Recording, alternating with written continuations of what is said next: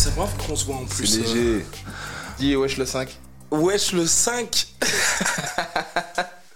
Aïe, aïe, T'inquiète, c'est pour le 5000 ça. Donc pourquoi? Ça c'est sur Twitter direct. Allez, Les pour- gens sur Twitter ils vont. Ils vont, ils vont ils Mais pourquoi c'est quoi Wesh, le 5 alors? 5000, euh, 5000 un fils de, tu connais, toi-même t'as vu? Non, je connais pas, alors dis-moi. Dis-moi, dis-moi. Euh, 5 à la Bastos, c'est à cause du 5000 parce que je viens du 5000 et je représente mon quartier. Ok. Euh, partout où je suis, je mets 5000. T'as remarqué, même sur ok. Insta, sur Twitter, je casse la tête à tout le monde. Et maintenant, les gens, ils savent le 5000, c'est quoi? Ok, ok, ok. Donc, et donc 5K la Bastos, c'est ça? La patate du 5 en gros. Aïe. C'est mon surnom. Et c'est ton surnom. D'accord. Mugiwara, 5 à la Bastos, c'est maintenant de Belgium Bomber. Ça, c'est pas moi qui l'ai choisi, c'est on Ok. me l'a donné ça. D'accord, ok. Bah, c'est peut-être celui qui va plus internationaliser. Ouais, je en pense que c'est celui qui. Maintenant, je me reconnais comme ça, tu vois. Ok, et donc du coup, tu disais, ouais, 5K la Bastos, ça date pas du MMA, c'est ça? Euh. Ouais, ça enregistre là ou pas Ah ouais, ça enregistre Ah, là, ça on a déjà commencé Ah, vas-y, oui. c'est bon, let's go, let's go. oui, ça a commencé. Mais euh, ouais, en gros, en fait, euh, moi j'ai grandi à Namur. Ok. C'est-à-dire, moi je suis né à Namur, j'ai fait euh, toute ma vie là-bas, toute ma jeunesse. Et comme on dit, j'ai fait les 400 coups. Et on avait, on avait un groupe, Mozart, qui est champion du monde, champion d'Europe, pardon, Ouais. de MMA en amateur. Tout le monde le connaît bien. Et Steven Cheyou, troisième mondial. On était un trio et moi j'étais le petit en fait qui traînait avec eux. Ils ont 2-3 ans en plus que moi. Et dans la ville, on, a, on était très euh, bagarreurs, tu vois. Ok. Mais moi, j'étais un mec calme. Moi, quand j'étais jeune, je jouais aux échecs. J'ai fait champion de Wallonie d'échecs. J'étais dans une école générale. Euh, Champion de ton lycée Non, de. Non, Wallonie, c'est donc ah oui, toute la oui, bien région sûr, en- oui, en. Belgique. ouais, ouais, ouais. Et euh, parce que c'est divisé en deux, deux parties Ok. la Belgique. Euh, j'étais très studieux et j'étais un enfant pas du tout violent, tu vois. Mais très hyperactif. Et Mozart, en fait, il avait une, une mentalité très de, tu sais, du Caucase. Des fois, il arrivait, vu qu'il était plus grand que moi, il se battait avec quelqu'un, puis il me regardait, il disait Patrick, tu te bats avec lui maintenant. Ok. Et moi, je disais Wesh, non, gros, comment ça Moi, je vais pas me battre. Et petit à petit, en fait, ils m'ont tellement mis dans le truc qu'à la fin, euh, bon, on a commencé à avoir une réputation, tu vois, de Namur, et puis ça sortait un peu.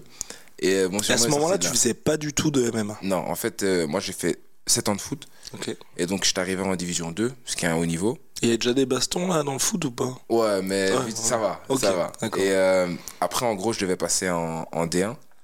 Mais euh, malheureusement, j'avais des mauvaises notes à un moment donné avec l'école, j'arrivais pas à gérer les deux. Et mes parents ont préféré pas m'envoyer en internat à 13 ans. Et donc, tu, tu te doutes bien, t'envoies un enfant de, trai- de 13 ans à 15-16 ans qui fait rien, qui est hyperactif.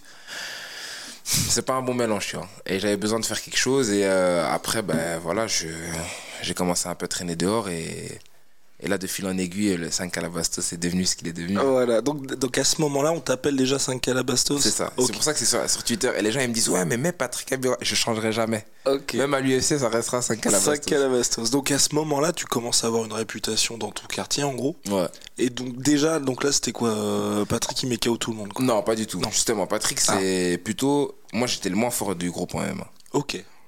C'est-à-dire qu'à la bagarre, j'étais le moins fort du groupe. Mais j'étais celui qui, même si tu me tapes, je vais continuer à parler. Ok. Et même si tu me tapes, j'ai jamais abandonné. Ok, ok. C'est-à-dire, moi, j'étais vraiment le moins fort. Sais, j'étais le petit là qui est là, qui traîne avec tout le monde, mais en vrai. euh, eh, j'étais pas vraiment chaud. Si tu regardes mes premiers combats d'MMA, c'est chaud. Eh, je me fais ramasser, j'étais nul. Eh. J'étais nul, mais moi, je viens vraiment de loin. Les gens, ils se rendent pas compte. Euh, dans tout le groupe, même le groupe belge euh, de l'IMAF, tu vois, donc euh, l'équipe nationale belge, euh, même encore là, dernièrement, au championnat du monde, quand mes potes, on en parlait, ils disaient, franchement, on n'aurait pas prié sur toi qui allait devenir champion du monde. Je suis vraiment celui qui a toujours euh, été l'outsider, mais limite, euh, on on le comptait pas dans le, dans le, dans le calcul, tu vois. On comptait pas dans l'équation. Et puis, ce qui s'est passé, c'est quoi?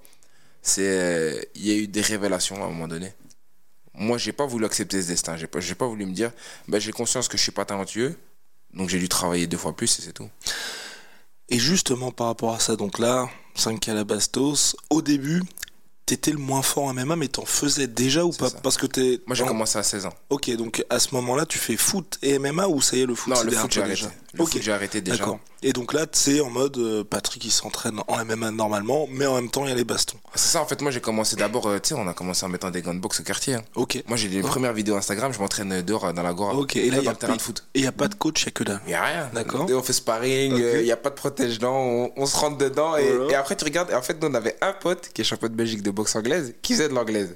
Et donc, il donnait cours à tout le quartier. D'accord, Et ça, c'était marrant, tu vois. Ça, c'était marrant. Et à quel moment, justement, tu switches un petit peu, pour, je vais pas te dire de professionnaliser, parce que de, de te dire juste je passe du terrain de Ouais. foot à se mettre des pralines tous les Euh, week-ends à on va faire un petit peu des entraînements organisés. Bah, le jour où j'ai rencontré Tarek Safedine, qui était le premier belge qui a fait euh, top 10 UFC, Ouais. qui a fait champion du monde Striker Force, pour ceux qui se rappellent pas, Mhm. c'était l'organisation la plus grosse avant l'UFC, je pense. Exactement. Euh, il avait fait un stage à Namur. Et moi, il me regarde, etc. Il me dit, ouais, ça fait combien de temps tu fais des sports de combat, etc. Et je lui dis, trois mois. Et il me dit, bah écoute, je crois que j'avais 15 ans et demi à ce moment-là. Il me dit, écoute, franchement, si tu te mets sérieusement, tu peux vraiment faire quelque chose dans ce sport. Et là, je me dis, ah ouais, genre, pour nous, c'était une star. tu vois, Une vraie star. Ouais. Tu sais, on, on, y, on était là, on était choqués de le voir, tu vois. Et quand il m'a dit ça, ça m'a fait un déclic. Je me suis dit, bah, tu sais quoi, vas-y, let's go. Le foot, c'est mort. Autant que je fasse une activité physique. Et donc là, j'ai commencé à me donner à fond. Je m'entraînais, je m'entraînais, mais à Namur, on n'avait pas de salle à l'époque. On s'entraînait dehors.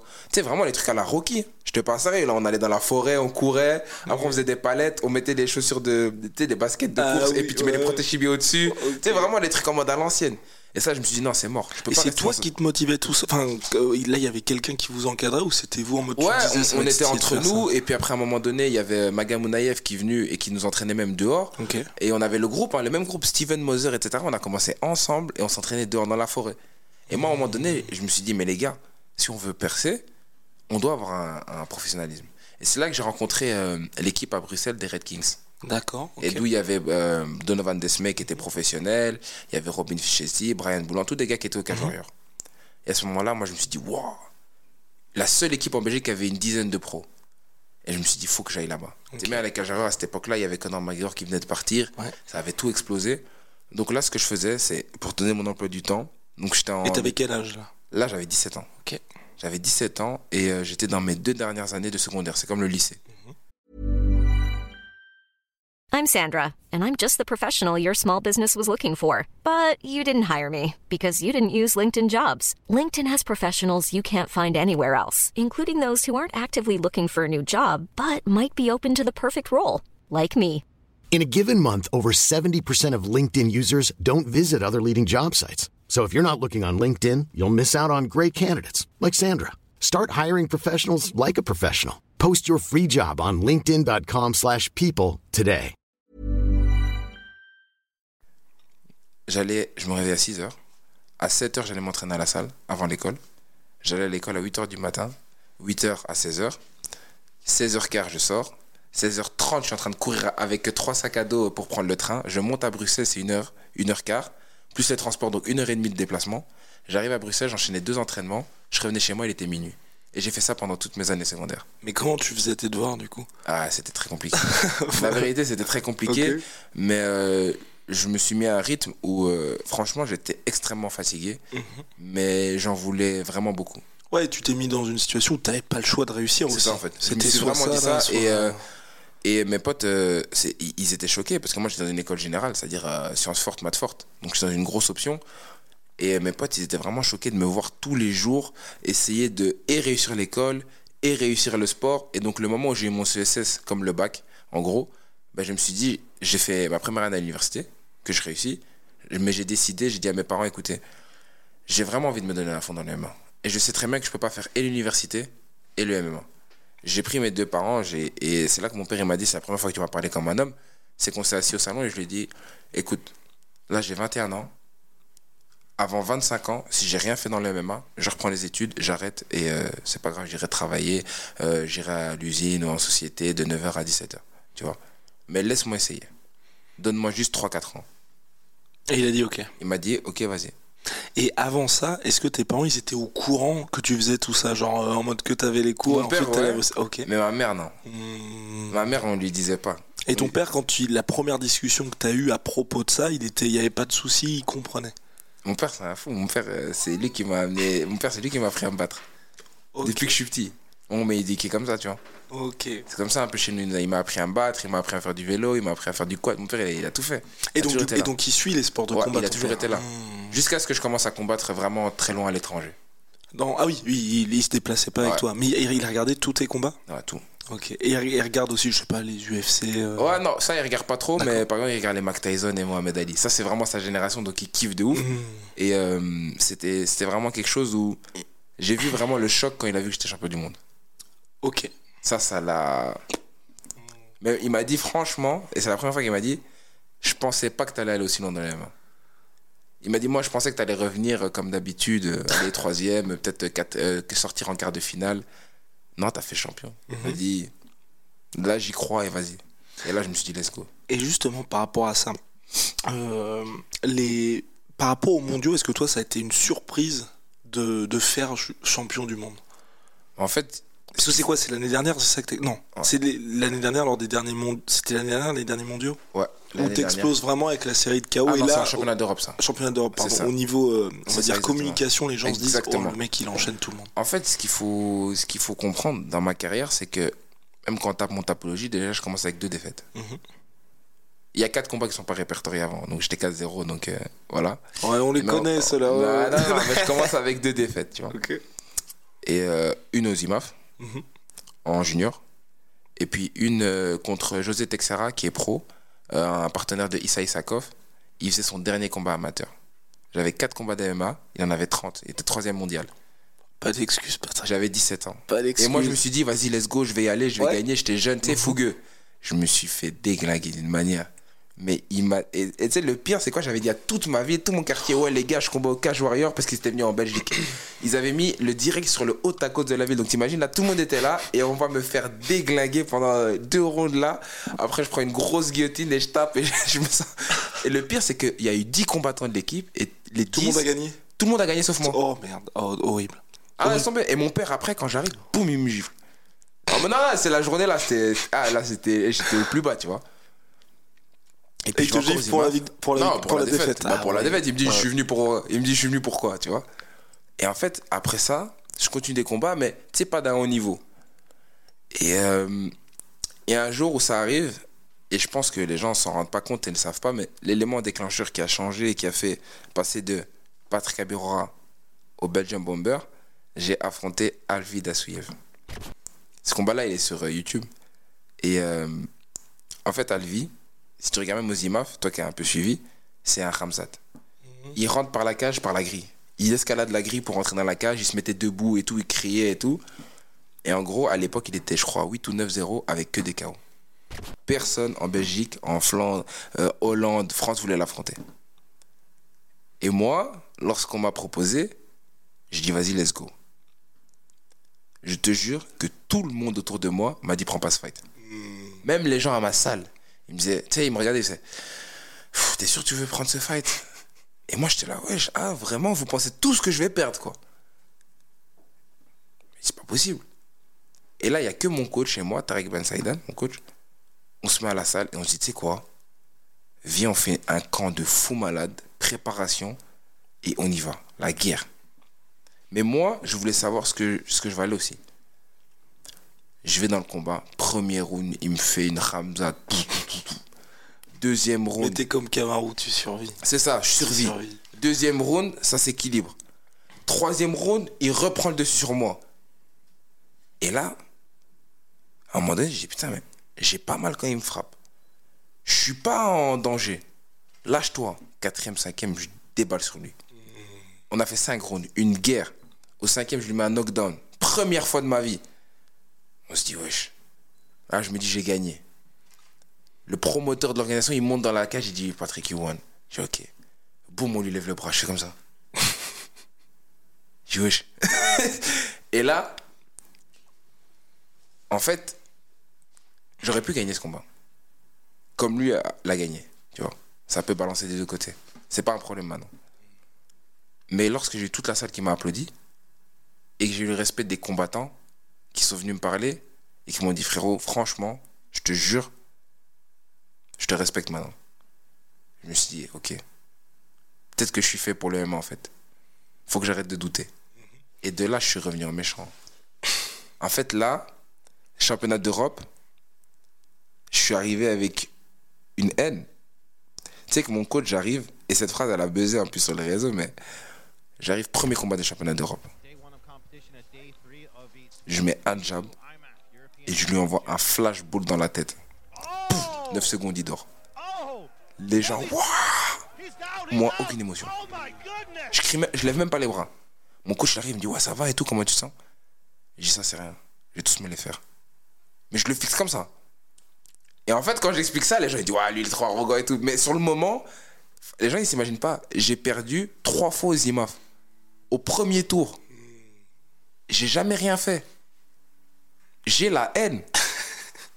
J'ai la haine qu'on parle de moi en mode le combattant qu'on sait qu'on on le compte pas. On sait qu'il lui va pas performer. Mais les gens te disaient ça ou c'était Ouais, je le sentais, Ouais, tu sais. ouais. T'as beau être, même si t'as as 150 cas sur Instagram, le sport, ça reste le sport, c'est un sport de skills, de niveau. Le mec qui a 1000 abonnés mais qui est plus fort que toi passera les tours, c'est comme ça. Mais donc le seul truc qui a changé, tu dirais pour toi, c'est vraiment mentalement où t'as eu le déclic? Ouais, j'ai eu un déclic de fou. Parce que, enfin, sinon globalement, c'était les mêmes entraînements. Ouais, c'était les mêmes. Mais mentalement, je suis devenu. Mais c'était rien à voir. Deuxième jour. Je prends un Espagnol qui est favori du tournoi. Je lui claque un KO, deuxième round. Il dort. Troisième jour. Black Belt, Renzo Grassi. Bouf, il dort. Quatrième jour. Gallois, bouf, il dort. Les gens ils disent quoi? Et en fait, moi j'ai fait quoi? Sur Twitter, je me rappelle, vous aviez posté vos KO. Et moi je dis, c'est moi, wesh. Tu vois? Ouais. Et les gens ils rigolent un peu, ils kiffent et tout, ils repartagent. Le lendemain, c'est toujours moi, wesh. les gens ils disent, oh. Il y en a qui disent, mais c'est pas le même KO et tout. Ils disent, non, non, il a mis un KO le lendemain. Troisième jour, c'est encore moi, wesh. Là, les gens ils commencent à dire, non, non, non, lui il abuse. Lui il commence à abuser. Et là, le quatrième jour, quand j'ai dit, c'est toujours moi, là c'est fini. Twitter, j'avais 400 abonnés. Je suis passé à, je crois, 5000, juste après la compétition. C'était un buzz, tu te rappelles, hein, c'est- c'était Ouais. n'importe quoi. On voyait mes KO partout. Et là, en fait, c'est là que je me rappelle que il y a quand même euh, quelque chose au-dessus de nous, tu vois, qui dirige. Et à la finale, je m'endors. Donc j'ai fait 4 KO en 4 jours, un record mondial. La finale, j'arrive, je suis déter, je me dis let's go, la gold, c'est parti. Le mec, il met juste une pression d'épaule. C'est même pas vraiment la bonne flou parce que j'avais pas de guillotine. C'est juste une pression d'épaule. Je dors.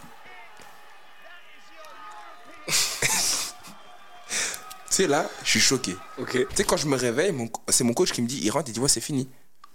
Dis, comment ça, c'est fini? Il dit, ouais, t'as dormi. Je savais pas. Ouais.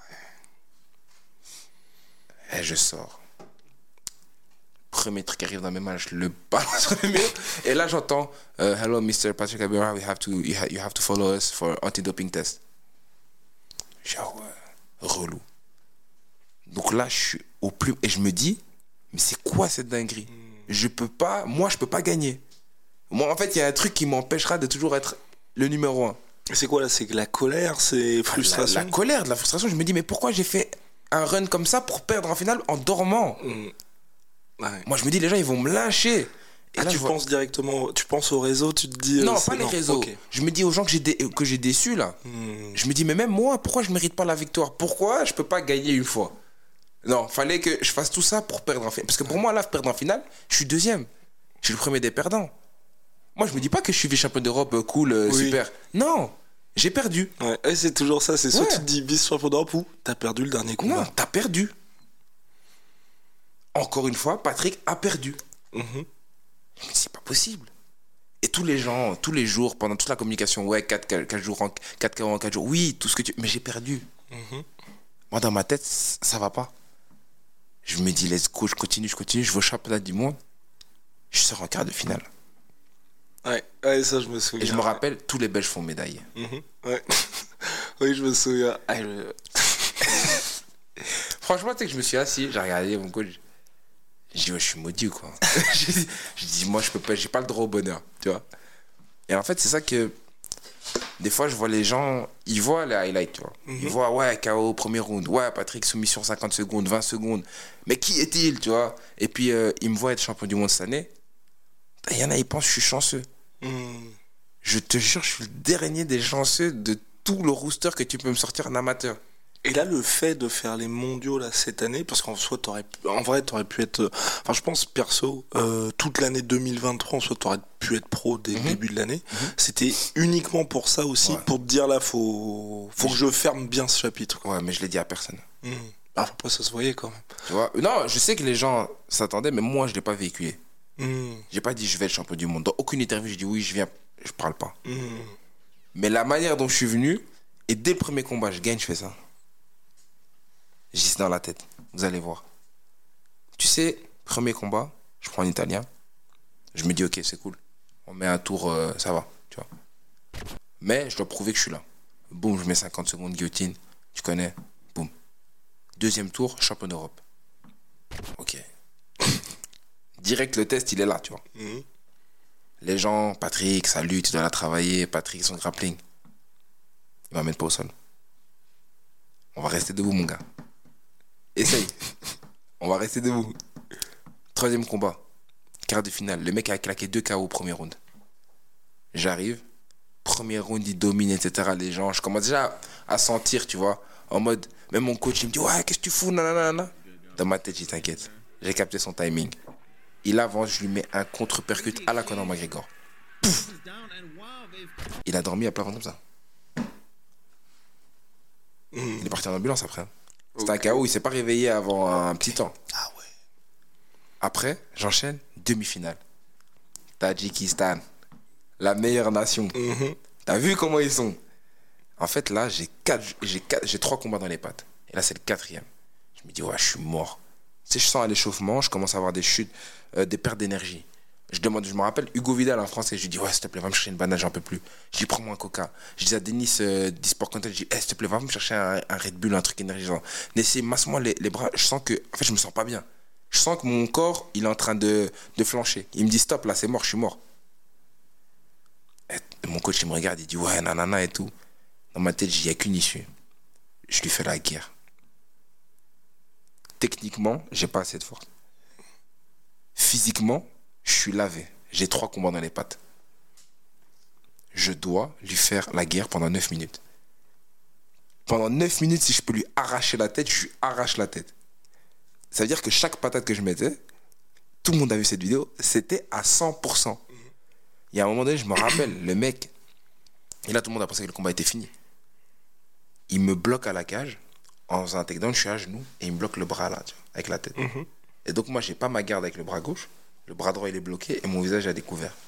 Et il commence à enchaîner des crochets. Et ma tête, pouf, un, pouf, deux, trois, quatre, protège-le, il vole. Je regarde l'arbitre, je dis ouais, protège-le. L'arbitre il dit non, continue. Et là, je sens ma tête qui tourne. Je sens que je commence à. Tu vois, tu sens que ça va venir, que tu vas tomber. Et là, je me dis, gros, tu dois gagner. Et là, je sais pas pourquoi. D'un coup, je me lève, mais de la force, je sais pas d'où elle sort. Au moment où je me lève, on s'écarte, je lui mets un percute, knockdown, il tombe. Et là, dès qu'il se relève, high kick, eh, je sors des trucs de fou.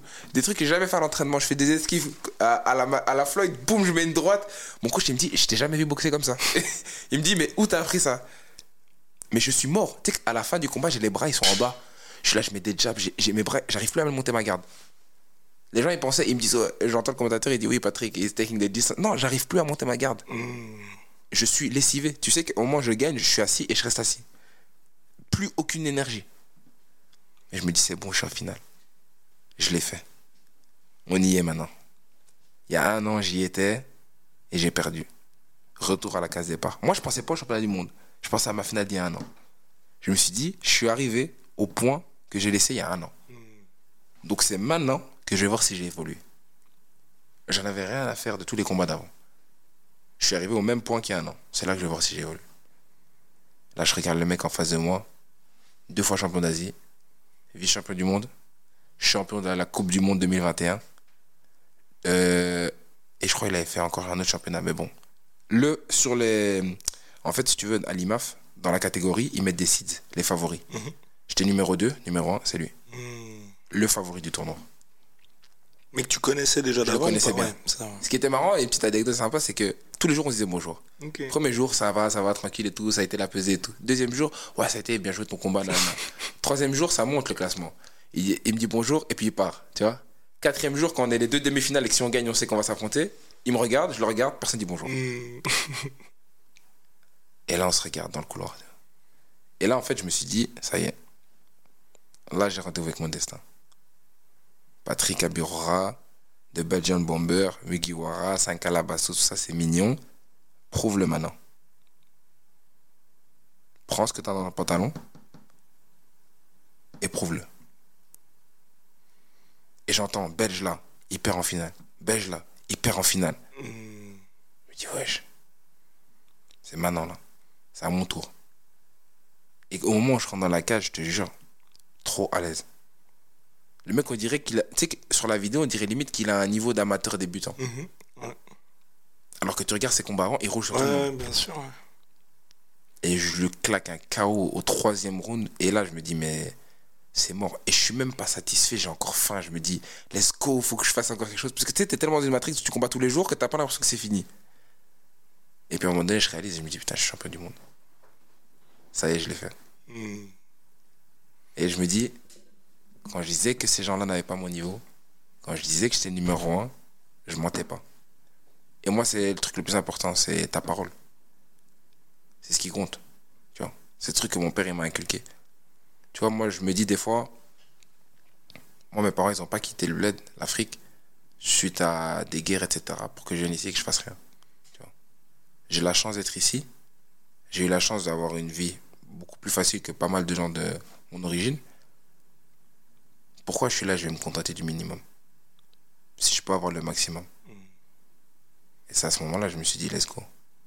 Ton destin, il est devant toi, il y a un mec. Là, t'as t'as même plus fait. Il y a un mec. Et je me suis dit, tu casses mon bras, tu m'endors, mais sinon, je vais. Je vais t'éteindre.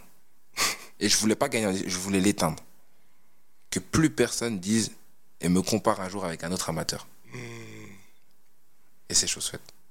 Bouclé, bouclé donc chez les amateurs et là maintenant chez les pros.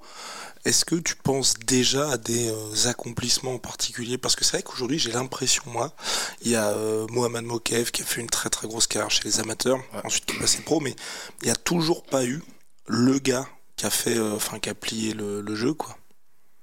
Dans le sens, euh, tu vois, qui a tout gagné chez les amateurs, Ouais, puis tout ouais, gagné ouais. chez les pros. Bah, c'est clair parce qu'en fait, je trouvais que les amateurs qui avaient beaucoup gagné et beaucoup performé avaient un style très euh, de décision. Tu sais, ils gagnaient à la gestion de combat.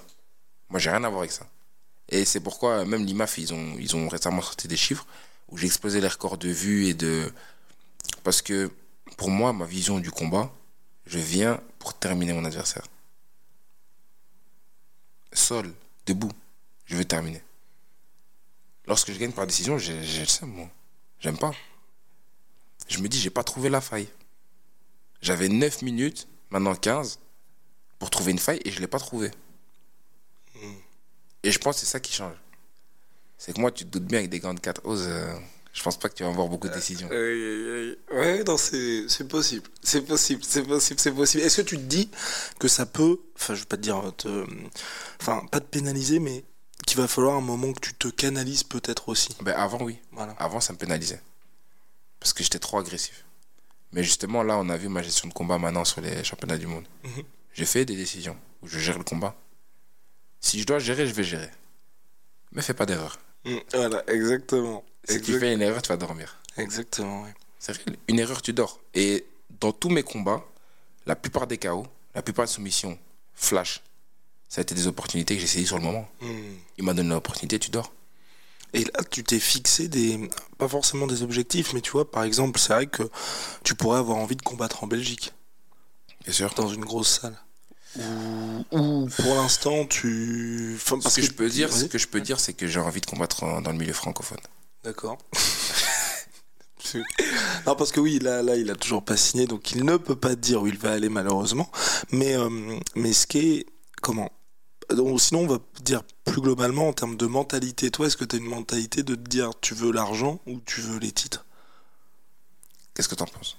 Qu'est-ce que moi j'en pense? Ah, De ce que t'as vu et de ce que je te raconte. Oh, pff, Bah, tu sais, ça dépend, ça dépend beaucoup de choses, hein, parce que souvent, euh, la on pose souvent la question et on dit euh, la carrière de, la, c'est quoi, c'est le bilan de Habib ou l'argent de Conor McGregor. Je préfère le run prime de Conor McGregor que le bilan de Khabib, par exemple. Ok. Parce que ça me ressemble plus. Ok. Ouais, mais, mais à la fin des fins alors? Ben, les deux. Parce que si t'as un run comme ça, en fait, quand tu choques les gens et que tu performes de cette manière, l'argent suivra. Mhm. Dans tous les cas. C'est logique. Sinon, si tu fais que des décisions et que tu gagnes de la même manière pendant une vingtaine de fois, ben, peut-être à la fin, quand tu seras champion, oui, tu auras un certain cachet, mais tu l'aurais pas eu aussi vite et aussi gros avec les performances que l'autre a fait. Mhm. Et je pense qu'un amateur, actuellement, tu peux pas me citer un amateur qui a plus performé que moi. Actuellement? Ouais. Oui, actuellement. Actuellement. Actuellement, oui. Maintenant, peut-être dans le futur. Voilà. Ou même, même dans le passé. Moi, j'aurais mis euh, Mohamed Mokaev quand même. Non, mais je parle en style de fight, performance. Ah oui, je, te style, parle pas ouais, oui. en, je te parle pas en termes de, de titre et tout. que- de titre. Moi, je te parle en termes de performance. Non, c'est vrai. Moi, c'est ça que je disais. C'est vrai que En toi, t'es le seul où on se dit, il faut le regarder. En termes de Parce performance, il n'y en a pas un. Et moi, je me rappelle très bien à une époque où, allez, dans 2023, on, me citait avec pas mal de noms, même des top français. Oh, y a- y a- y a- parce qu'il y a un gars, oui, bah oui, il y a, quelqu'un qui s'appelle Axel Alfandari, qu'on aime beaucoup. Ouais, je sais. Malheureusement, on n'a pas eu ce combat. Ouais, mais tu penses quoi, toi? Qu'est-ce que je pense, moi Je peux pas. c'est- aussi mon gars, Axel. Je sais que c'est ton gars. Aussi Je mon sais que c'est ton gars, mais Ouais. moi, quand je disais qu'il n'était pas de mon niveau, je suis honnête. C'est pas quelque chose où je vais manquer de respect aux gens. J'ai jamais été dans le trash talk euh, irrespectueux. Si je viens, je dis je t'éteins, je le pense foncièrement et je vais le faire. Mais je pense que, bon, avec Axel, je pense qu'on est dans un truc où c'est 50-50. Et que de toute façon, ce que j'espère, c'est qu'on l'aura chez les pros. ce combat-là. 50-50, tu penses Non, Ouais, là, je tu pense- mens. je pense Là, je sais que là, tu mens. Ah, Regarde, Là, regarde. là, tu- je sais que tu mens parce qu'on est sur la sueur. il- Mais, il me met mal, mais il cinq- me met 50-50. Je peux comprendre parce que voilà, c'est votre poulain et vous le faites monter. Mais honnêtement, on n'a rien à voir tous les deux. Hmm. Parce que si maintenant je veux lutter Axel et l'amener au sol, je l'amène au sol. Ok. Alors que lui, il ne m'amènera pas au sol. Donc lui, sa seule manière, ça va être d'être debout avec moi. Mhm. Mais il tape pas plus fort que moi. Il n'est pas plus rapide que moi. Et il n'est pas plus costaud que moi. Hmm. Physiquement, lui-même, la- Hiring for your small business? If you're not looking for professionals on LinkedIn, you're looking in the wrong place. That's like looking for your car keys in a fish tank. LinkedIn helps you hire professionals you can't find anywhere else, even those who aren't actively searching for a new job but might be open to the perfect role. In a given month, over 70% of LinkedIn users don't even visit other leading job sites. So start looking in the right place. With LinkedIn, you can hire professionals like a professional. Post your free job on linkedin.com/people slash people today. que je suis hmm. plus gros que lui. Oui, oui, oui, oui. ça. Mais, mais je l'ai vu il y a pas longtemps, Axel, euh, là, il est en train de. Ah non, attention, attention, attention. Non, mais c'est bien qu'il continue à grandir. Mais Ouais. voilà. Tu vas combattre dans quelle catégorie chez les pros? Euh, là, c'est une bonne question. Mais en tout cas, je pense que ce sera lightweight ou 66. Lightweight? Ok, ok. Ou featherweight. featherweight. Bordel. Ah, T'as pas parce que donc là pour celles et ceux qui bah je sais pas découvrent le même avec cette interview euh, ou se posent des questions sur comment fonctionnent les catégories c'est qu'il y a quelque chose qui s'appelle le weight cutting en MMA où les gars perdent beaucoup de poids. Et c'est vrai que là donc toi tout en run chez les amateurs c'était en 77 si je ne m'abuse mais c'est différent chez les amateurs parce qu'il y a, il y a pas le même cutting évidemment que chez les pros parce que Mhm. vous combattez Ouais, bien plus régulièrement. Donc lightweight c'est 66 kilos. 70. Euh, euh, pardon featherweight 66 kilos enfin 67 66 66, ouais. 66 kilos euh, featherweight lightweight Wow. 70. Ouais. Mais donc featherweight, pourquoi? Euh, En termes d'opportunités? en termes d'opportunités, euh, et si c'est possible, un peu à l'instar d'Aconor, il frappait vraiment deux fois plus fort que les mecs de sa catégorie. Ouais. Et à 84 kilos, j'éteins. À 77 kilos, j'éteins. Imagine à 70 et à 66. Ouais. Ouais, non, Si bah, le, ouais. le seul truc, c'est de se dire, est-ce qu'il n'y a pas une trop grosse perte de puissance et de masse musculaire? Donc voilà, là, on fera des calculs et on va faire des tests, évidemment, Ouais, ce que je me en disais. interne. On va pas aller comme ça.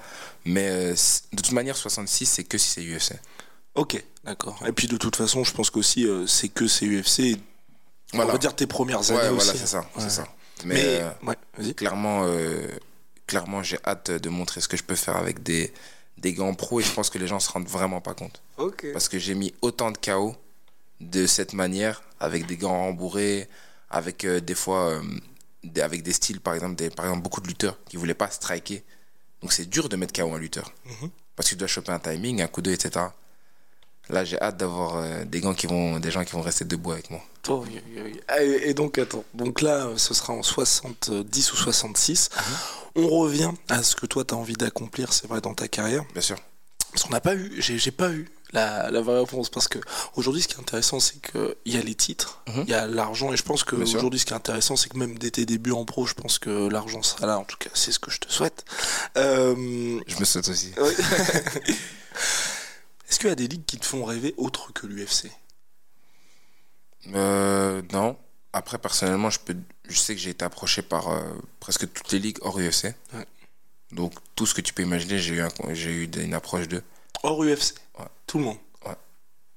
Waouh Donc, euh, donc. Mais et sachant que bah, c'est là aussi que ça doit être compliqué pour toi de te dire, si tu vas dans une autre ligue, imaginons, donc on va dire que tout le monde a approché Patrick, sauf le FC. Donc, c'est-à-dire qu'il y a le One, il y a le PFL. Et donc, le One et PFL, c'est des ligues où tu peux envisager de faire toute ta carrière. Quand je dis ça, c'est pas pour envoyer des bastos aux autres ligues, mais c'est vrai que si tu signes au KSW, à Ares, au enfin, Cage Warriors, on sait que c'est des ligues où c'est un passage avant d'entrer dans une grosse organisation.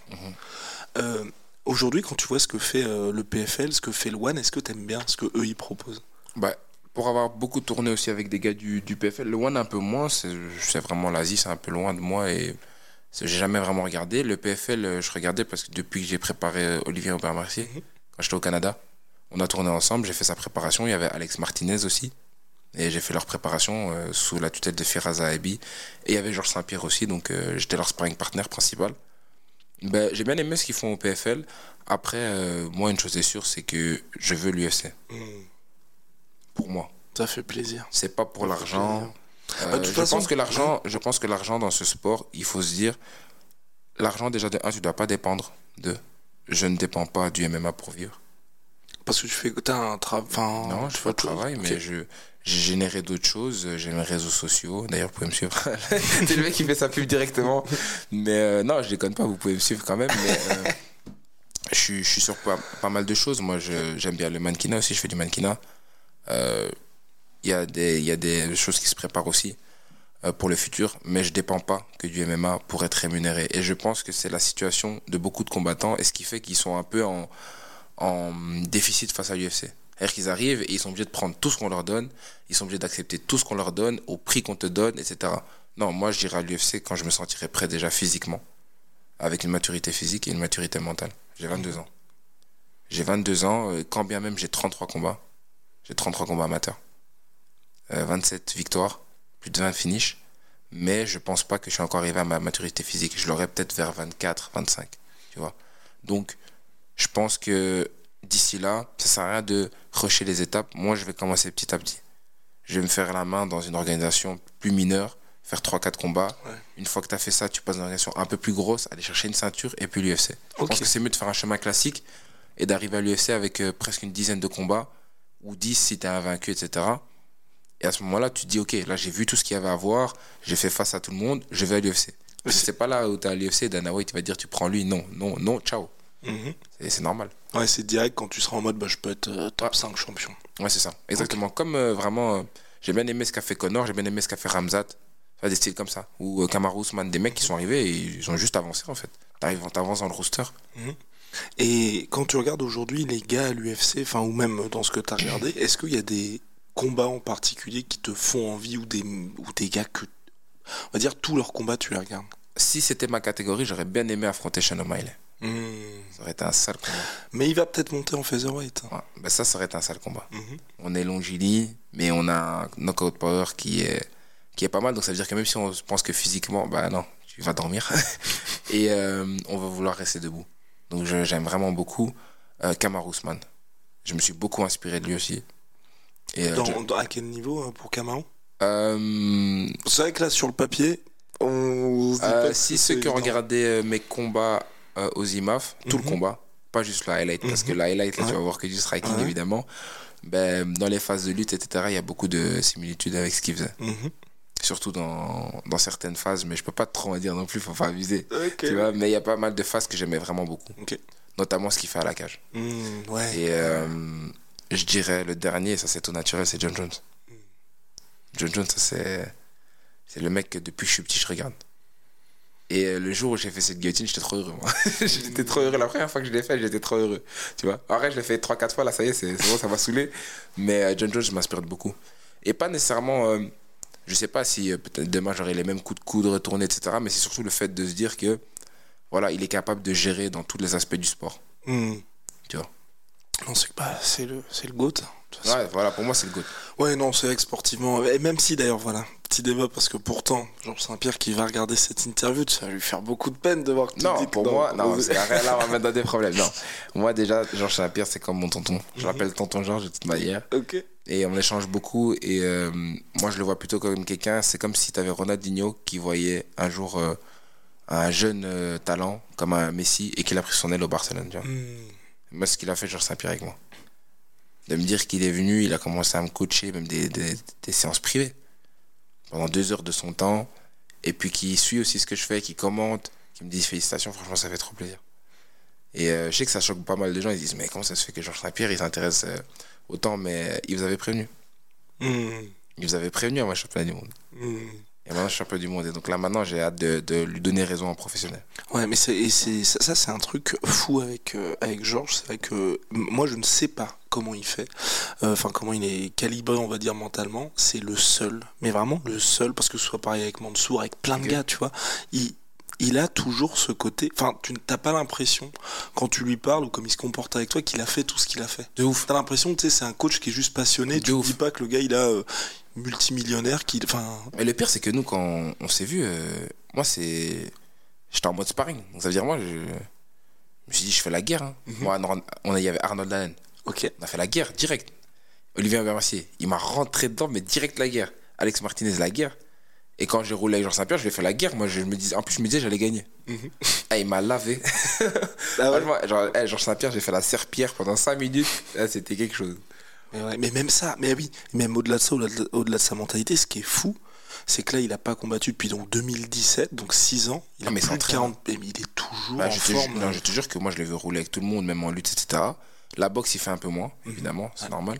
Mais en tout cas, en sparring, hein, je veux dire. Mais euh, il prend tout le monde dans la salle. Ouais, mais, ouais. mais il s'entraîne toujours, parce que moi, quand j'avais été le voir, il s'entraînait toujours avec le- l'équipe olympique de lutte Ah canadienne. non, non, non, mais il- je te dis, il prend tout le monde. Il a un entraînement, puis en lutte, il y a un système où on fait tous les, les une minute. Enfin, dès qu'il y a un pin, tu sors et c'est non-stop. Et ça, c'est une dinguerie et ça te tue les poumons. Et lui, il lutte, mais comme un camion, le type. Il est là euh, pendant 40 minutes et il sort pas. Tu vois? Non, c'est c'est très impressionnant. Et toi, tu penses que tu arriveras, enfin, est-ce que c'est ce que tu veux aussi, tu vois, avoir cette vie-là? Parce que c'est vrai qu'il y a toujours deux, comment dirais-je? Il y a fina- ouais, si, finalement deux directions quand tu commences à vraiment percer. Soit tu prends euh, la route un petit peu à la Conor McGregor, soit la route à la Habib Georges Saint-Pierre, où tu restes toujours tout le temps au gym et en soi passionné par les sports de combat. Bah, écoute, moi, je vais te dire, euh, je pense que je suis un peu un mélange des deux. C'est-à-dire que tu vois, moi, je suis quelqu'un, j'aime bien, bien m'habiller. Euh, bah voilà, je suis dans le mannequinat, je kiffe aussi le rap. J'échange avec plein de rappeurs, tu vois. Euh, dernièrement, il y avait Gazo avec qui je parlais, Maes avec qui je parle, euh, PLK, euh, Attic, ça va. Vraiment, genre, euh, je suis super connecté avec ce genre de trucs. Tu sais, je suis un jeune, un jeune urbain, ça veut dire, moi, je, je kiffe la vie. Mais par contre, euh, j'ai jamais touché une goutte d'alcool, jamais été en boîte de nuit, je ne fume pas, j'ai jamais fumé de ma vie, et ça ne m'intéresse pas, tu vois. J'aime la vie, mais le bon côté, je pense. Et le seul truc qui est intéressant, et moi, des fois, c'est des trucs comme disait Rabib, des fois, ça fait un peu peur, tu vois. De dire, ben, quand je vais réussir et que j'aurai des millions, comment je vais être? Et c'est déjà des questions que je me suis posées. Je me dis, ben, maintenant, demain, on me donne un million, je réagis comment? Enfin, comment je vais me comporter? Et moi, ma, ma seule chose qui me rassure, c'est de me dire, ben, des fois, quand ça va pas, ben, je rentre et je prie, tu vois. C'est la prière qui t'aide à, des fois, remettre les pieds sur terre. T'as d'autres personnes, ben, tu sais, ils méditent. T'en as d'autres, ils, je sais pas, ils font des balades dehors. Moi, le fait de prier, des fois, ça me rappelle parce que tu te dis, ben, quand tu pries, tout le monde est à côté de l'autre, il soit millionnaire. Et lui, euh, pauvre, l'autre SDF, vous priez tous de la même manière. Tu vois? Et surtout, il y a une phrase qui, qui est vraiment vraie, c'est que quand tu seras sous terre, tu vas rien emporter. Donc au final, me dire euh, ouais peut-être que je vais percer et devenir une superstar ou peut-être pas et que je vais que je vais pas réussir. Mais dans tous les cas moi je, je kiffe le MMA et je vis à travers le MMA c'est à dire que là maintenant j'ai fait 5 combats. Mon corps il est out. Tu vois? Mais je suis revenu à la salle alors que mon coach je veux pas et je fais que du sparring parce que je kiffe ça et je vis pour ça mais il me- il m'empêche après 3 rounds il me dit non c'est bon tu sors t'arrêtes l'entraînement mais c'est parce que j'ai fait que 5 ou 6 jours sans la salle mais j'arrivais pas à être en dehors de la salle MMA psychologiquement, il me manquait quelque chose dans ma routine. Et donc, juste le fait de venir regarder les gens s'entraîner, je suis là, ouais, j'aime bien, et puis je coach, et puis je dis, tu sais quoi, je me mets envie de faire. tu vois, je me dis, je vais faire 2-3 rounds. Donc, non, je pense pas que le MMA, ça va retirer, je pense que je vais m'entraîner toute ma vie. Mais je pense que. oh, vas-y. Euh, je voulais dire, est-ce qu'il y a des moments justement qui t'ont fait te dire il faut que je sois plus raisonnable? Soit un sparring Ouais. où tu as eu les yeux plus gros que le ventre ou, ou- ventre où tu te dis bon, là Patrick, faut se calmer un peu. Moi, j'étais trop fougueux, moi, à l'époque. Mhm. Trop. À l'entraînement. Ouais. Ok. À l'entraînement, en surentraînement, je m'entraînais trop. Des fois, je voulais m'entraîner quatre fois par jour en mode. euh, En fait, je voyais des vidéos de Rabib qui court là dans les montagnes. Je me dis, vas-y, moi aussi, je dois y aller. euh, Vas-y, let's go, on lance des pierres et tout. J'ai encore des vidéos du Covid. Moi, le Covid, j'ai loué un garage à 100 euros le mois pour pouvoir m'entraîner deux fois par jour. C'est là que j'ai pris de l'avance sur les gens, en fait. Les gens ils se demandent quand est-ce qu'il y a eu le level qui a switché. C'est surtout, en fait, le Covid. je me suis dit, les salles sont fermées, j'ai loué un garage et euh, je me suis entraîné deux fois par jour pendant un an. Tous les jours. Et là, boum. Et là, boum, en fait, on est revenu. Quand moi, ça a été la réouverture, j'ai combattu une semaine après le Covid. hein. Direct. Hmm. C'était au LFL, j'ai gagné en 50 secondes. Ouais, parce que t'étais prêt. Ouais, parce que j'étais prêt et je sais où est-ce que je veux aller. C'est surtout ça. Je me donne les moyens et comme je dis toujours, il y a beaucoup de jeunes, je sais, qui me suivent et, et ça fait vraiment extrêmement plaisir. Surtout, ça fait plaisir de représenter ma ville et même la Belgique et Namur et tous ceux qui me suivent. Mais c'est un truc que j'aime bien dire, c'est qu'il faut respecter son rêve. Les gens, ils aiment bien rêver, dire euh, je veux devenir euh, président. Et puis au fur et à mesure que tu avances dans ta vie, petit à petit, tu commences à dire ouais, mais ça c'est chaud. Là, j'ai pas le temps. Là, en fait, c'est compliqué. Là, je suis fatigué. Moi, comment je vois les choses, je me suis dit écoute, tu veux être champion UFC. C'est ce que j'ai dit à mon coach Tarek à 17 ans. Ok. Commence par gagner la Belgique. Hmm. T'as gagné la Belgique, commence par gagner l'Europe. Tu veux être le meilleur professionnel, sois champion du monde déjà en amateur. Fais déjà des objectifs. Mets-toi des objectifs à court terme. Respecte-toi, va à l'entraînement. Fais pas à moitié, va deux fois par jour. Même des fois trois, c'est mieux. Moi, je préfère que tu fasses trop que pas assez. Fais plus, que ton coach te dise arrête. Et pas que ton coach te dise viens. Respecte-toi, parce qu'il y en a trop. Maintenant, avec la jeunesse, les réseaux sociaux, faut savoir utiliser ça. Mais moi, je sais que par exemple, je vais mettre un highlight. Maintenant, les petits jeunes, ils vont se dire, ben, moi, je vais faire. Ils vont plus penser au montage de leur vidéo que vraiment faire un bon combat. Tu vois ce que je veux dire? Ils vont penser à comment le montage il va être fait pour que ça rentre bien. Non, tu dois faire quelque chose de bien pour que ce soit exceptionnel. Tu dois accomplir des choses exceptionnelles et ensuite on parlera de toi. C'est pas l'inverse. Tu dois pas faire paraître. Et c'est ça que j'aime de moins en moins, enfin, que je trouve dommage avec euh, maintenant les réseaux sociaux, c'est que maintenant on est trop dans le paraître avec le MMA. Tout le monde peut paraître super fort. Tout le monde sur Instagram est un tueur. Tout le monde sur Instagram est, a jamais perdu. Euh, tu vois ce que je veux dire? Tout le monde sur Instagram est super fort. Et puis quand tu regardes des fois les, les, topologies, puis quand tu regardes un peu quand il combat, la vérité dans la cage, tu dis, oh, mais c'est pas ce qu'on. Hein? Moi sur Instagram, je voyais des trucs où il fait des sparring, où il déglingue le mec, et puis là dans le combat, et le mec il, il a peur. Parce que on veut se donner une image. Et moi je me suis cassé cette mentalité. Je me suis dit, écoute, je vais, je vais perdre. Je vais être moins fort que quelqu'un. Mais surtout que t'as déjà connu ça. C'est ça. Mais ça m'a cassé cette mentalité. Tu vas perdre, tu vas être moins fort que quelqu'un. Mais qu'est-ce que tu vas faire de cette défaite Quand Et- tout- Vas-y, euh, vas-y, euh, ouais. J'allais dire, quand tout le monde va te descendre, Mhm. parce que c'est un sport ingrat, c'est un sport cruel. Là, je sais que j'ai Ah été ouais. sur toi du monde, super, ça fait plaisir, j'ai reçu énormément de force. J'imagine même pas, même à vous, franchement, merci beaucoup. Et tous les médias qui m'ont partagé, parce que je sais très bien que j'ai une grosse exposition médiatique pour un amateur, ce qui est euh, vraiment. Mais demain, si je perds, les médias qui me partageaient seront les premiers à parler mal de moi. Et c'est comme ça, c'est le jeu. faut savoir dans quoi tu t'engages. Mais si là, tu es fort, si tu sais pourquoi tu le fais et que tu le fais pour toi et pas pour les gens, respecte ton rêve, mon gars. Je te jure que moi, je te parle de quelqu'un qui a fait cinq fois l'IMAF avant d'être champion du monde. Hmm. Je te parle pas de quelqu'un qui est venu et qui a gagné la première fois, ni la deuxième fois. Non, j'ai fait cinq fois avant d'avoir cette médaille d'or. Ça m'a pris euh, trois ans pour avoir cette médaille d'or. Ah non, c'est bah, beaucoup de résilience.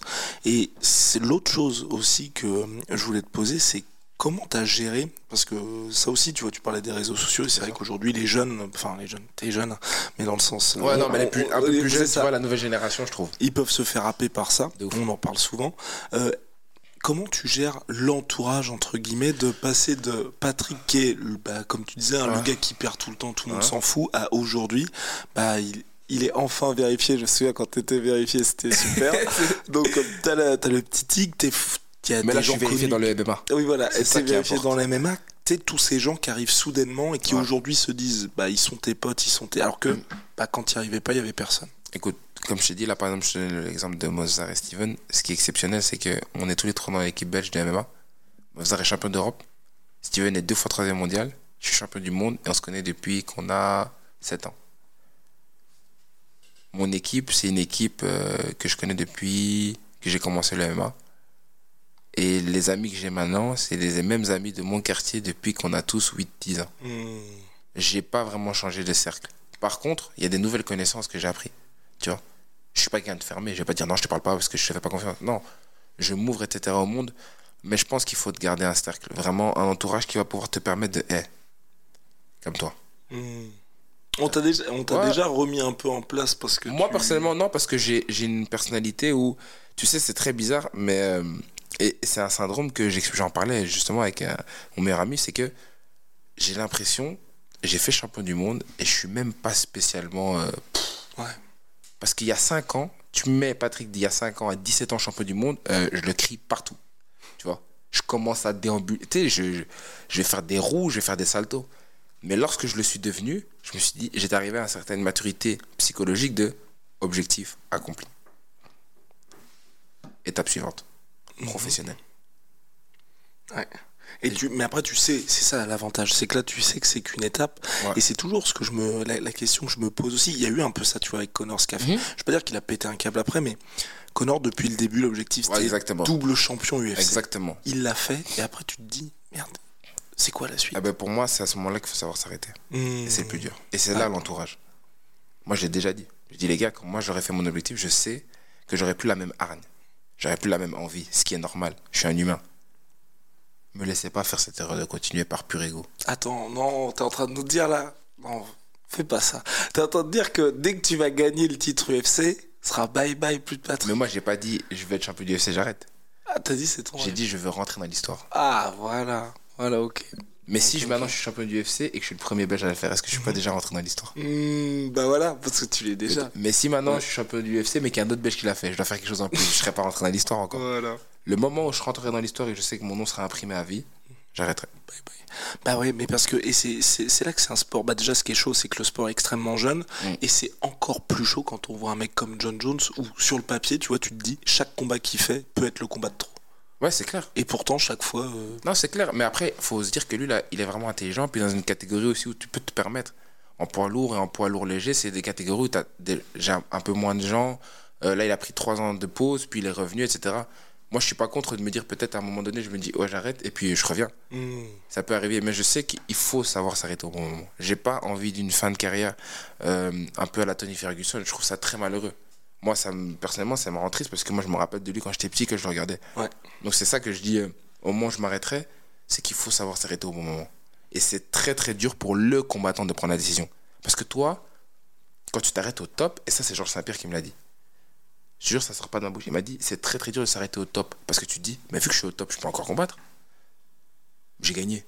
Mhm. Pourquoi je vais pas encore faire un- une défense de titre? C'est moi le champion. Ouais. Et, Et, c'est- et lui, il l'a dit ça. hmm. Et quand il m'a expliqué ça, je me suis dit, mais c'est vrai. C'est pour ça que j'ai décidé, au moment où j'atteins le top que je voulais, ça y est, c'est bon. Et surtout, ce qui est bien, c'est qu'avec Georges Saint-Pierre, comme toi, toute proportion gardée, parce que lui, euh, c'est que C'est une légende. Il a, évidemment, c'est qu'il a connu en fait ce moment, enfin sa première retraite, il était déjà plus au top. Donc Mhm. il a su ce que ça fait de faire peut-être un, deux, trois combats de trop, parce Mhm. que c'est vrai que le combat contre Johnny Hendrix, euh, c'était compliqué. Compliqué, ouais. Et ensuite, contre Michael Bisping, là, il a su de se dire bon, j'ai le titre, je pars maintenant. Voilà. Parce que bah après il y avait Robert Whittaker. Ouais, et- c'est ça. bon. Non, c'est ça. Moi, c'est clairement ça. C'est comme ça que je vois. Et c'est des leçons, en fait. Il y, a des, il y a des générations. Pour moi, les générations, c'est. On, a- on apprend des leçons des plus vieux et nous, on donnera des leçons aux plus jeunes. Mhm. Moi, je suis très heureux que le premier champion du monde belge soit un mec qui a raté cinq fois. C'est ça qui me rend fier. Parce que je me dis, ben, le mec qui va rater deux fois, il va se dire Oh, mais lui, il a raté cinq fois. Ça va, je peux y arriver. Si c'était un mec qui est arrivé, j'étais arrivé, j'avais mis. Imaginons, on fait le championnat d'Europe, mais c'est le championnat du monde. Je mets 5 KO. Première fois que j'arrive. Ils vont dire, ouais, mais lui, c'est un extraterrestre. euh, il avait un niveau de fou. Impossible, j'y arrive. Non, regarde comment je me suis fait taper au premier tour, là. Mhm. regarde comment j'ai j'ai pris des soumissions. Toi aussi, tu peux le faire. Et là, t'inspires. Et puis un autre va venir et va relever la barre plus haute. Et chaque fois, c'est comme ça. Parce que le niveau, il fait que évoluer. Les combats de 2000, 2010, 2023 ont rien à voir. Mhm. Et les deux combattants, euh, nous, notre génération, on n'aura rien à voir avec la génération d'avant, je pense.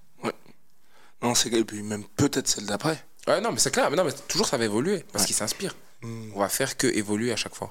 Et il y a des mecs aujourd'hui, toi, qui, soit quand tu t'es entraîné avec eux, ou quand tu les vois, qui t'ont choqué, où tu te dis, wow. Ou même, ou même peut-être, tiens, même au global, où tu te dis, aujourd'hui, par exemple, euh, bah, la sagesse que tu as de te dire, il me faut 2-3 ans avant d'arriver à l'UFC et tout, te dire, honnêtement, bah, je, je suis pas encore au niveau. Euh, Ou c'est plus par rapport à toi? Par exemple, des gens avec qui j'ai tourné et que ça m'a choqué, par exemple, Olivier Aubien Mercier, la rapidité qu'il avait. Ça m'a surpris de dingue. Je voyais pas venir les coups. C'était la première fois que moi, je ne vois pas venir les coups de quelqu'un. Et c'est pas moi qui est plus rapide que l'autre. Donc ça, ouais. Euh, et avec qui j'ai tourné avec qui c'était c'était pas mal. Axel Sola. Ah, J'étais à. Nice euh, avec Aldric Assata. Je revenais de vacances, donc là c'était pour mon premier entraînement, mais lui il était en prépa, donc c'était pour sa prépa, donc on faisait les ouais. 3x5, etc. Et lui je lui ai dit, euh, moi personnellement je lui ai dit tu devrais plus boxer parce que tu es très précis. Je lui ai dit tu devrais plus lâcher ta boxe. Mhm. Je trouve qu'il est encore un peu sur la retenue des fois dans les combats. Ouais. Euh, allez, dans un autre domaine, je dirais en termes d'agilité, euh, Ramzan Jamiev. C'est mon frérot, mais on s'est fait des guerres à, on s'est fait des guerres à Nice. hein. Hmm. C'était à base de quand il y en a un qui perd, il tape sur le sol, on crie et tout. euh, et Aldric dit ouais, calmez-vous les gars. mais euh, lui, c'est un chat. Vraiment en termes d'agilité, je pense que les gens ils, ils se rendent pas compte, mais il a des réflexes vraiment qui sont très très. euh, ça m'a choqué aussi. Mais sinon, le top du top, hein, à chaque fois que j'ai tourné avec des très gros pros, je me disais, ah ouais, lui, il a, il a ça en plus. Hmm. Lui, il a cette gestion de distance. Ah, lui, il a ce physique-là, quand même, c'est dur. Lui, a cette précision. Lui, il a ce rythme. Lui, il a ça. Mais euh, après, maintenant, si tu veux me citer des, des pros, ben, je sais qu'il y a des pros, par exemple, qui ont déjà plus de 6-7 combats. Même si techniquement, je pourrais les prendre, je me dis, avec l'expérience, ils auront toujours ce moment ou ce petit truc dans le combat qui peut faire changer la donne. Hmm. Ouais. Et ça, faut le prendre en compte. C'est pour ça que je pense qu'il y a un classement pour quelque chose et que c'est pas parce que tu es talentueux ou que maintenant tu as un talent dans ce que tu fais que tu vas battre tout le monde. Hmm. Faut rester humble. Voilà. Alright, alright. Bon bah écoute, bah pour cette première interview, je pense que c'était pas mal. Hein C'était pas mal. hein. Ah, c'était pas mal. Quand est-ce qu'on va devoir combattre en 2024 pour que ce soit le mot de la fin? Non, franchement, il, il est bon, Guillaume. Guillaume, il est bon. Non, euh, 2024, tout ce que je peux dire, c'est que ce sera dans les trois premiers mois. Oui, voilà, bah de toute façon, bientôt le savoir. hein. Ouais, Voilà. ça, va bientôt, ça va bientôt sortir, mais ce sera dans les trois premiers mois. Et euh, je ne compte pas prendre quelqu'un de, de facile. Et même, et même si tu prends quelqu'un de facile, moi j'aurais pas de problème parce que c'est ton premier combat. Les gars, c'est. ah, alors, attends, je, je précise juste aux gens. C'est son premier combat, c'est un peu comme quand tu vois Greg, il est revenu, Greg MMA, Bien quand sûr, il est sûr. revenu, bah, c'est normal que. il- Enfin, le combat final pour Greg, c'est contre Ibra. Mais avant ça, Bien il y a sûr. 46 piges, ça fait. euh, Ça faisait, je sais Non, pas. clair. Après, moi, je- on n'est pas fou. hein. Je vais pas aller prendre un mec qui est 10-0. Bah voilà, non, moi, je préfère dire les ça. trucs. Oui, mais Les je gens- préfère, tu vois, presser que les gens, tu vois, ils se disent même que- si. euh, De toute manière, je pense que, enfin, moi, personnellement, je vis les réseaux sociaux d'une manière différente. C'est-à-dire que le positif, j'en prends, le négatif, je le regarde pas. Mais moi aussi, je fais Tu, ça. tu, Ouais. tu m'aimes bien, tant mieux, on est ensemble. Tu m'aimes pas, tant pis, c'est pas grave. Euh, de toute manière, moi, je resterai de Belgian Bomber et tu resteras sur Twitter. Ouais. C'est ça, punchline. non, mais, mais c'est tellement Non, mais ça. c'est- vraiment ça. Et, et, et tes parents, toi, ils regardent les. Parce que tu vois, Non, mon père, il regarde à chaque les fois les commentaires Non, les négatifs réseaux, et ils sont en mode, ah putain, putain, putain. Non, moi, mes parents, ils ont pas les réseaux sociaux, ils, ils sont pas du tout là-dedans, ils connaissent Hmm. pas. Mais euh, moi, personnellement, après, honnêtement, très honnêtement, et même toi, tu peux le relayer, j'ai très rarement des commentaires négatifs. Ouais.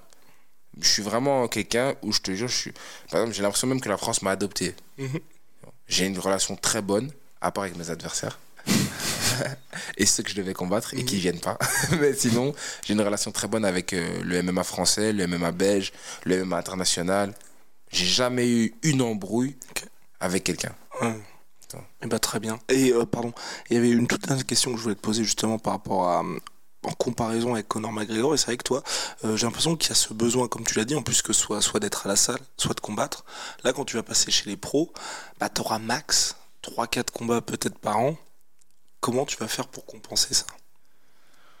Beaucoup de sparring. Hmm. Moi, je fais beaucoup de sparring. euh, après, là, ce sera à prendre avec des pincettes parce qu'il faut se dire que j'ai quand même déjà 33 combats dans les pattes. Et j'ai déjà énormément de sparring dans les pattes. C'est-à-dire que si je veux faire une carrière dans la longévité, j'ai pris une expérience qui, je pense, assez, mais euh, quand même du sparring. Hmm. En tout cas, j'aime bien. Ok, ok, J'aime bien. Mais moi, ce que j'aimerais bien dire, c'est que, en tout cas, c'est très symbolique pour moi d'être euh, aujourd'hui à la sueur parce que si je me rappelle bien, c'était quand la date? C'était le 5 juin 2020. J'avais envoyé un message à la sueur Ouais, et j'avais juste eu un petit like, ouais. mais pas de réponse. J'avais pris un vu et, et j'avais dit Vous devriez vous concentrer sur le MMA belge qu'il y a des gros prospects qui arrivent et qui vont passer pro très jeunes. Exactement. Dont moi. Ouais. Et là, mais pour l'instant, j'ai seulement 19 ans. Voilà. Et là, c'était c'est en 2020, en 2023. Et maintenant. En 2023, je suis sur la sûre, donc ça, ça fait Et plaisir. maintenant, il est. Non, mais c'est vrai, ça faisait. euh, Moi, ça je suis toujours revanchard. ça Moi, faisait un moment. Non, mais c'est pas que c'était revanchard. non, mais qu'il fallait sûr. attendre le moment Non, mais bien sûr, moi, c'est ça que je dis. Moi, dans, moi, dans ma mentalité, c'est quand je dis revanchard, compétitif, c'est une bonne compétition. Mhm. C'est-à-dire que moi, ça me fait plaisir d'être arrivé ici en 2023 et de me dire, ça, c'est un objectif quand j'avais 19 ans, je l'ai fait. Et voilà. Et ça fait plaisir. Il did it. Bon, bah, nickel. Merci à tous. Merci, Patrick. N'hésitez pas, évidemment, à le follow. Ouais, Ça, c'est venez follow sur, euh, sur les réseaux sociaux. Bah, comme on l'a dit, 5K la Basto sur Twitter, mais ça, euh, je pense que vous avez déjà vu.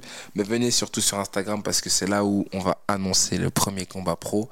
Et euh, tout ce que je peux dire, c'est que c'est dans les semaines qui arrivent, euh, maximum deux semaines. Aïe, aïe, aïe, Ok, aïe, aïe. Donc venez sur Instagram, Mugiwara Z5. De toute façon, il va le mettre euh, sur l'interview. Et euh, un grand merci pour la force vraiment de tous les médias que je reçois, spécialement la Sûre, parce que même l'affiche que vous avez fait, bah, tout le monde a dit ouais, elle est incroyable, etc.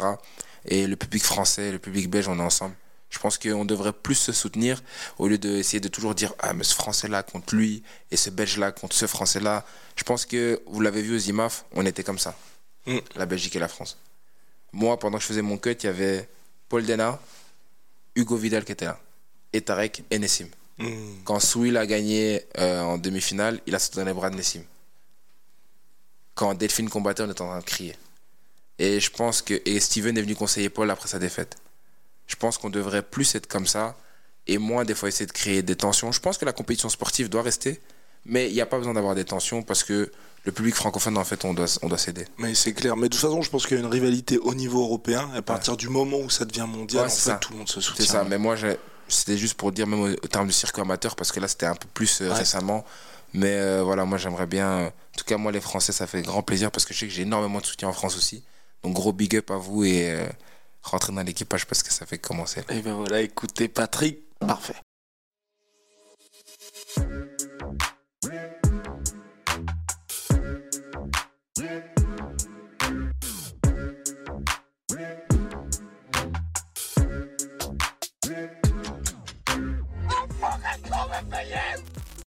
Et voilà, c'est la fin de votre épisode du podcast La Sœur. Si ça vous a plu, n'hésitez pas à nous mettre les 5 étoiles sur Apple Podcast ou sur Spotify. Vous pouvez aussi nous laisser un petit commentaire, ça nous aidera beaucoup. Et si vous voulez aller plus loin avec nous, vous tapez La Sueur sur toutes les plateformes ou sur les réseaux sociaux, vous nous trouverez. Et là, vous nous écoutez très certainement en audio. On est aussi en vidéo sur YouTube, mais également sur Snapchat. Là encore, vous tapez La et on sera là. Merci de votre fidélité et à très vite pour de nouvelles aventures.